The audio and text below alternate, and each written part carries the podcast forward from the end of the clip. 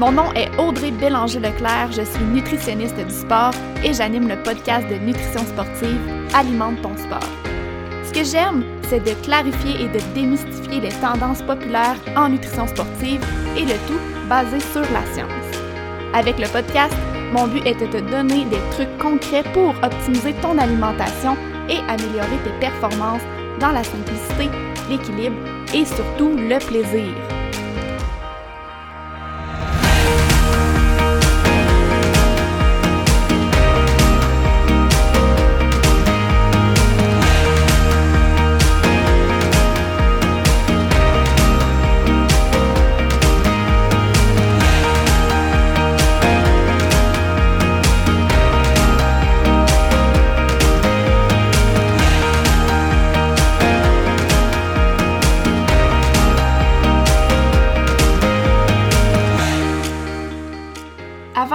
Dans le vif du sujet du jour, j'ai envie de prendre quelques minutes pour te parler de ma formation complètement gratuite, 4 étapes pour réussir tes objectifs de course en sentier. Dans cette formation de 4 jours, je te présente sous forme de vidéo mes meilleurs trucs de nutrition pour t'aider à optimiser ton énergie, ta récupération et tes performances sportives. Si tu es là sur le podcast, c'est que tu sais comme moi que la nutrition est tout autant importante que ton entraînement pour l'atteinte de tes objectifs de course si la nutrition est ton maillon faible ou si tu veux l'optimiser encore plus, inscris-toi à ma formation gratuite avec le lien dans les show notes. Allô, bienvenue officiellement dans la saison 4 d'Alimente ton sport. Pour cette toute nouvelle saison estivale, j'ai décidé de publier des épisodes un peu plus légers. Donc, le concept pour les mois de juin, juillet et août, c'est que je vais répondre à vos questions dans les épisodes. Ça fait déjà un petit moment, euh, quelques semaines, voire mois, que je récolte des questions sur mes réseaux sociaux. Donc, j'ai déjà un beau planning pour l'été. Ça va être des courts épisodes d'environ 15-20 minutes et je vais me concentrer sur une seule question par épisode. D'ailleurs, je t'invite à m'envoyer tes questions en message privé sur Instagram ou sur Facebook. Ça va me faire plaisir euh, de les utiliser pour les épisodes de l'été. Tu peux me trouver en cherchant Audrey Bélanger-Leclerc, nutritionniste du sport. Donc, je te laisse à l'épisode d'aujourd'hui. Allô, bienvenue dans l'épisode 50 d'Alimente ton sport. Je suis vraiment contente, on dirait que je viens de réaliser que j'ai atteint le 50 épisode. Alors que le podcast existe quand même depuis, euh, depuis quelques années, euh, je crois qu'en août, ça va faire trois ans, en fait, que j'ai lancé le podcast. Puis, euh, bon, il y a eu des, moments d'arrêt parce que un moment donné, je travaillais, je travaillais temps partiel en plus d'être dans mon entreprise. Bref, j'avais beaucoup, beaucoup de tâches, fait que j'avais laissé un petit peu de côté le podcast. Mais là, depuis janvier, je suis de retour, puis euh, j'aime vraiment ça finalement, euh, prévoir ce temps-là dans mon horaire. Euh, pendant l'hiver, le printemps, j'avais des entrevues avec soit d'autres professionnels ou des coureurs, puis j'aimais vraiment ça, prendre ce temps-là d'échange avec les gens. Pour l'été, j'ai décidé de me concentrer sur des, des, épisodes plus courts, en fait, simplement parce qu'il y a beaucoup de monde qui sont en vacances, donc c'était difficile de trouver des gens pour faire les entrevues. Puis je m'étais pas pris assez à l'avance pour les enregistrer. J'étais un peu, euh, un peu dernière minute et je reçois tellement de questions sur les réseaux sociaux, donc je me suis dit pourquoi pas profiter de ce moment-là justement pour euh, répondre à vos questions puis clarifier euh, certaines choses. Donc aujourd'hui, on continue avec, avec ce concept d'épisode et je réponds à une question qui est quand même pertinente dans le contexte actuel. Je réponds à la question comment éviter les crampes musculaires pendant une course? Je trouve que c'est vraiment un bon moment pour en parler parce que les températures chaudes sont arrivées tôt cette année. Euh, donc, beaucoup de monde là, qui m'écrivent, qui expérimentent des crampes, qui me demandent au niveau nutritionnel, y a-t-il des choses à faire? Donc, j'ai envie qu'on creuse ce sujet-là ensemble aujourd'hui. Il euh, faut comprendre que les, ben, les crampes, premièrement, c'est vraiment fréquent.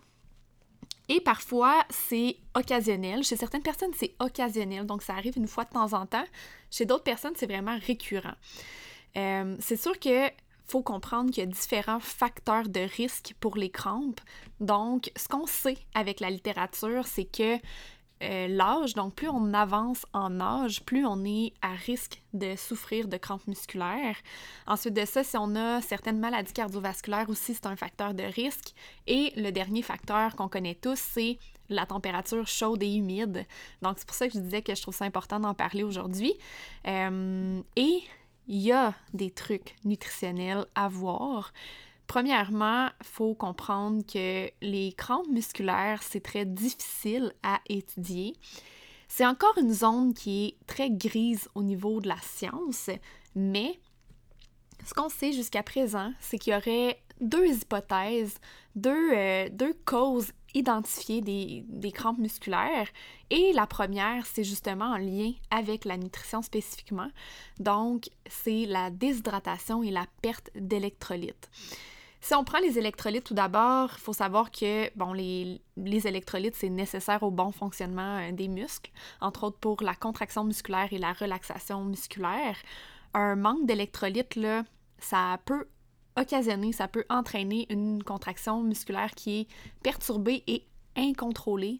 Ça, ça veut dire des crampes. C'est là qu'on ressent vraiment la crampe musculaire, qu'on est, euh, que c'est inconfortable et ça peut même devenir euh, douloureux pour certaines personnes.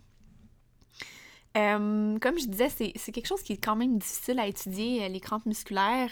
On a quand même des, études, c'est des études quand même de petite taille, mais on, a pu voir dans ces études-là que euh, quand on perd beaucoup de sodium pendant un effort physique, les athlètes qui ont tendance à perdre beaucoup de sodium et qui ne le remplacent pas par les suppléments qu'ils prennent, par les liquides qu'ils prennent, ils vont avoir tendance à avoir plus de crampes que les autres athlètes.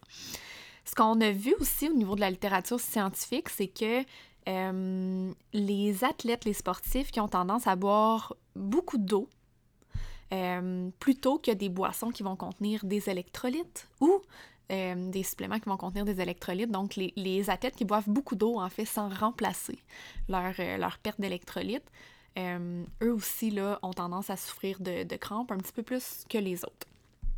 Donc, ça, c'est comme la première hypothèse. Ce qu'il faut comprendre, c'est que, en fait, on pourra en y revenir à la fin parce que j'ai prévu vous donner quelques petits trucs, là, mais tout d'abord, il faut comprendre que, un, faut s'assurer de bien s'hydrater, mais faut pas oublier nos électrolytes non plus. Et la quantité d'électrolytes à consommer va dépendre de, ben c'est sûr, nos, besoins parce qu'on est tous différents, mais également de la quantité de liquide qu'on boit. Parce que si on augmente les liquides qu'on boit, il faut que la quantité d'électrolytes qu'on consomme suive cette tendance-là également. Et j'en parle parce que c'est une erreur que je vois souvent. Les gens qui vont penser à adapter leur hydratation, mais qui vont pas penser à adapter leur quantité d'électrolytes. Donc ça, c'est deux choses qui viennent vraiment ensemble. Fait que ça, ça fait le tour de l'hypothèse 1. Faut vraiment s'attarder à l'hydratation et aux électrolytes, en fait, là, pour aller voir qu'est-ce qui pourrait expliquer euh, nos crampes. L'hypothèse 2, c'est pas en lien avec la nutrition, je vais en parler rapidement, c'est pas, pas un sujet que je maîtrise sur le bout de mes doigts, là, justement, comme, comme la nutrition, mais juste pour que vous compreniez un petit peu ce qui peut euh, expliquer les, les, crampes. La deuxième hypothèse, c'est euh, en lien avec le, système neuromusculaire. Donc, on, dit un contrôle neuromusculaire altéré. Euh, bon, on sait, je vous l'ai dit, les crampes vont survenir souvent dans un contexte d'effort prolongé dans la chaleur, mais pourquoi on sait que c'est pas juste une question d'hydratation et d'électrolytes, euh, l'explication des crampes, c'est qu'on a vu chez certains athlètes, chez certains sportifs, que malgré le fait qu'ils ne s'entraînaient pas à la chaleur, donc ils étaient dans des, contextes plus, euh, plus tempérés ou même température froide, ben, ils souffraient quand même de crampes. Donc là, on s'est dit, hmm, ça veut dire que notre, explication au niveau euh, hydratation, électrolyte est peut-être pas valide. Donc, les chercheurs ont essayé de, trouver des pistes. Et euh, en fait, ce qu'on a vu, c'est que la fatigue, la fatigue musculaire pourrait être une autre explication euh, des crampes. Donc souvent, ça va, ça va survenir justement quand on est en effort continu euh, de longue durée, donc en endurance principalement. Dans le fond, ce qui va arriver, c'est que la fatigue va provoquer comme une activation musculaire accrue qui fait qu'on a des contractions musculaires qui sont encore une fois incontrôlées. et c'est ça qui entraîne la crampe au final. Comme je vous dis, c'est très difficile à étudier. Comment qu'on fait pour étudier un muscle, un muscle qui est crampé? Euh, au niveau scientifique, c'est quand, même, quand même difficile. Donc, est-ce que dans les prochaines années, on va avoir d'autres pistes d'explication pour tout ça? Probablement. Euh, mais jusqu'à présent, ce qu'on a, je vous le dis, c'est une zone qui est très grise. Euh, mais ce qu'on a comme données, là, c'est vraiment ce que je viens de vous dire. si on revient à l'explication nutrition je peux quand même vous donner des trucs en fait pour diminuer le risque de crampes musculaires, des trucs au niveau euh, nutritionnel. Tout d'abord, c'est un truc que je donne souvent et qui est quand même, euh, quand même simple à mettre en pratique, j'ai envie de dire, peut-être complexe pour certaines personnes, mais c'est quelque chose en fait qu'on devrait tous faire, c'est de s'assurer de bien s'hydrater au quotidien. je vois des gens qui se concentrent sur les entraînements, qui vont calculer leur taux de sudation, évaluer leurs besoins hydriques à l'effort, s'assurer de consommer les bonnes quantités de liquide, mais ne s'hydrate pas bien au quotidien. Donc, ça part vraiment d'en dehors des entraînements tout d'abord. Il faut s'assurer de bien s'hydrater. Nos besoins nutritionnels, nos besoins nutritionnels, nos besoins hydriques sont vraiment différents d'une personne à l'autre. Donc, je pourrais pas vous donner des conseils personnalisés ici, évidemment, sur le podcast, mais faut s'assurer de bien s'hydrater. Il y a plein, plein de signes qu'on peut utiliser pour savoir si on est bien hydraté. Entre autres, la couleur de notre urine, par exemple, c'est un, un des outils qu'on peut utiliser. Sinon, on est outillé de merveilleux signaux de soif dans la journée. Euh, donc, se fier à notre soif aussi, c'est une autre façon, mais des fois, quand on s'hydrate très peu, c'est comme si nos signaux de, soif sont très peu aiguisés également. Donc, pour certaines personnes, c'est peut-être moins, euh, moins précis comme, euh, comme signaux, mais quand même, c'est une donnée à utiliser dans tout ça. Ensuite de ça, j'en ai parlé, mais s'assurer de bien s'hydrater à l'effort physique, c'est un autre élément super important. Et le défi avec l'hydratation à l'effort, c'est qu'on veut boire, on veut en fait remplacer les pertes euh, par la sueur, mais on veut pas trop boire non plus. Ce que je dis souvent, c'est qu'on veut boire juste assez. Si on boit trop, le risque, c'est euh, de devenir euh, hémodilué, qu'on appelle donc que la concentration dans, dans notre sang diminue en termes justement d'électrolytes, entre autres le sodium. Ça peut causer euh, l'hyponatrémie qui a des conséquences quand même sévères au, niveau, au niveau de la santé. Donc on ne veut pas boire trop, mais on veut boire juste assez parce qu'on veut quand même remplacer les pertes, euh, les pertes hydriques par la sueur. Il y a plein de façons qu'on peut euh, utiliser pour évaluer ça. En consultation avec mes clients, souvent ce que je vais faire, ben un, je vais prendre ce que le client fait actuellement. Donc, c'est quoi tes habitudes d'hydratation à l'effort? Et c'est quand même surprenant de voir la quantité de monde qui ne savent pas, en fait. Qui ont aucune idée de la quantité de liquide qu'ils boivent par heure d'effort, qui me disent Ah, je bois par-ci par-là. Puis là, finalement, on se met à calculer, puis on se rend compte que c'est vraiment pas beaucoup, tu sais. Euh, fait que juste de prendre conscience de ça, de faire l'exercice de voir quelle quantité de liquide tu bois par heure d'effort physique, c'est la première étape. Ensuite de ça, on peut utiliser différentes formules euh, théoriques hein, c'est très, très, très théorique, mais pour évaluer, grosso modo, théoriquement parlant, c'est quoi les besoins hydriques à l'effort. Puis ça nous donne en fait un aperçu. Euh, vous m'avez sûrement déjà entendu parler du taux de sudation. C'est une évaluation qu'on peut faire. On va prendre en fait le poids avant un entraînement, le poids après l'entraînement.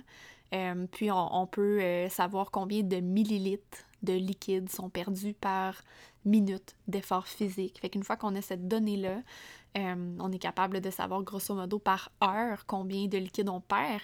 Et c'est sûr que c'est une donnée qui est très théorique et qui va dépendre de, plusieurs facteurs, entre autres la température. Mais déjà, en ayant les données théoriques, euh, les habitudes de la personne, on peut euh, établir un petit peu une stratégie en termes d'hydratation pour s'assurer de boire juste assez. Ensuite de ça, on a parlé d'hydratation, mais je l'ai nommé tantôt, super important de s'assurer de bien remplacer nos électrolytes.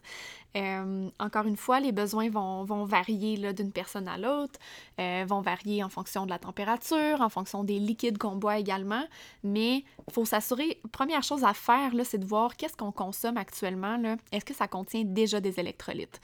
Entre autres, le sodium. C'est surtout le sodium qu'on veut regarder, mais est-ce que les gels qu'on consomme contiennent du sodium? Est-ce que les boissons qu'on consomme contiennent du sodium? Est-ce que les autres trucs qu'on mange ou qu'on consomme contiennent du sodium? Si la réponse c'est oui, on a déjà une base, mais là, il faut se poser la question, est-ce que c'est suffisant pour remplacer les, pertes d'électrolytes ou non? Si c'est pas suffisant, mais il faut en trouver ailleurs, faut avoir d'autres sources euh, pour aller chercher le sodium ailleurs. Puis des fois, il y a des suppléments qui sont quand même très bien équilibrés, puis qui vont déjà nous permettre d'aller très bien combler nos besoins en électrolytes. Donc ça, c'est l'autre chose à garder en tête. Puis c'est sûr que s'il fait chaud et que tu t'hydrates plus, il faut que tu penses à prendre plus d'électrolytes aussi. Ça va ensemble. Finalement, euh, c'est le point que je viens de dire, là, mais le dernier conseil que, j'ai envie de vous nommer, c'est d'ajuster vos quantités de liquide et d'électrolytes justement en fonction de la température. Vous savez, là, avant un entraînement, quand vous partez courir, grosso modo, c'est quoi la température, combien il va faire euh, au niveau température, humidité pendant la sortie. Vous êtes en mesure de savoir que vous devez adapter votre hydratation, vos électrolytes d'avance. Donc, faites le travail à l'avance de vérifier tout ça pour vous ajuster. Euh, c'est sûr, sûr, sûr que ça va vous aider. Qu'on soit en entraînement, en fait, ou en course officielle, c'est important de le faire. Euh, ça me fait penser à quelqu'un avec qui changé dernièrement. Cette personne-là me nommait que aussitôt que la température monte un peu, euh, au niveau performance à la course, ça va pas bien. Euh, la personne me disait comment je me sens aussi, mais semble je suis pas bien pendant la course quand il fait chaud. On dirait que j'ai vraiment de la difficulté, je suis comme pas acclimatée. Mais ce qu'on a réalisé en fait, c'est que cette personne-là, oui, augmentait un petit peu ses, ses liquides pendant la course quand il faisait plus chaud, mais la quantité d'électrolytes ne suivait pas. Donc, je vous le dis, c'est super important, ça doit, venir ensemble. Si jamais là, vous voulez avoir euh, des infos supplémentaires par rapport à, tout ce que je viens d'aborder, je ne sais pas si vous connaissez, là, mais euh, il y a un blog là, que, que moi j'aime bien consulter en, en, lien avec la nutrition, c'est de la vulgarisation scientifique. En fait, on retrouve euh, des articles sur vraiment différents sujets, dont des articles sur les crampes musculaires. C'est le blog My Sport Science. Donc, en fait, je dis un blog, mais il y a une page Instagram aussi. Euh, bref, c'est quelqu'un qui se spécialise justement dans, le monde, dans le domaine du sport, euh, vulgarisation scientifique en lien avec la nutrition et d'autres sujets. Je vous invite à aller, aller voir ça si jamais ça vous intéresse. J'ai trouvé un article d'ailleurs sur les crampes musculaires là, qui est super intéressant. Sinon, je termine l'épisode d'aujourd'hui en vous disant encore une fois que vous pouvez m'envoyer vos questions. Je vous dirais que mon planning d'été avance. J'ai beaucoup, euh, beaucoup de sujets euh, à l'horaire, des sujets que je pense que vous allez trouver super intéressants. Euh, j'en reçois chaque semaine des questions. Je trouve ça le fun d'échanger avec vous. Le meilleur moyen de le faire, c'est vraiment par courriel. En fait, pas par courriel du tout. Là. Je sais pas pourquoi j'ai dit ça. c'est sur les réseaux sociaux, donc euh, vous pouvez me retrouver là, Audrey Bélanger-Leclerc, nutritionniste du sport, que ce soit sur Facebook ou Instagram. Vous m'écrivez un petit message en privé, puis euh, je vais prendre le temps de vous répondre et surtout de prévoir votre sujet euh, à l'horaire si jamais il n'est pas déjà prévu, parce que c'est sûr qu'il y a des questions qui reviennent, donc je trouve, je trouve ça encore plus le fun de savoir que je réponds aux questionnements de plusieurs personnes. Donc, ça fait le tour pour aujourd'hui. Je vous souhaite une belle journée. J'ai hâte de vous revenir avec euh, le prochain sujet la semaine prochaine. On, change un peu de, de volet. On va parler encore de nutrition, évidemment, mais de quelque chose de complètement différent. Donc voilà, merci d'avoir été là et on se dit à la semaine prochaine. J'espère vraiment que tu as apprécié l'épisode d'aujourd'hui. Si tu entends ce que je suis en train de te dire, c'est que tu as écouté l'épisode jusqu'à la fin et ça, ça veut probablement dire que tu l'as aimé. Je t'invite donc à me laisser un commentaire sur Apple Podcast. C'est assez simple, il suffit de te rendre sur Balado, de t'abonner au podcast Alimente ton sport et ensuite tu descends jusqu'en bas dans la section commentaires et avis. Je t'invite à cliquer sur 5 étoiles et surtout laisse-moi un commentaire. Dis-moi qu'est-ce que tu as appris de nouveau avec le podcast et dis-moi pourquoi tu écoutes Alimente ton sport. C'est la meilleure façon de me supporter dans le podcast et de m'encourager à venir vous jaser le plus souvent possible ici. C'est surtout la meilleure façon de me donner une bonne visibilité. Sur ce, un énorme merci d'être là et on se dit à la prochaine!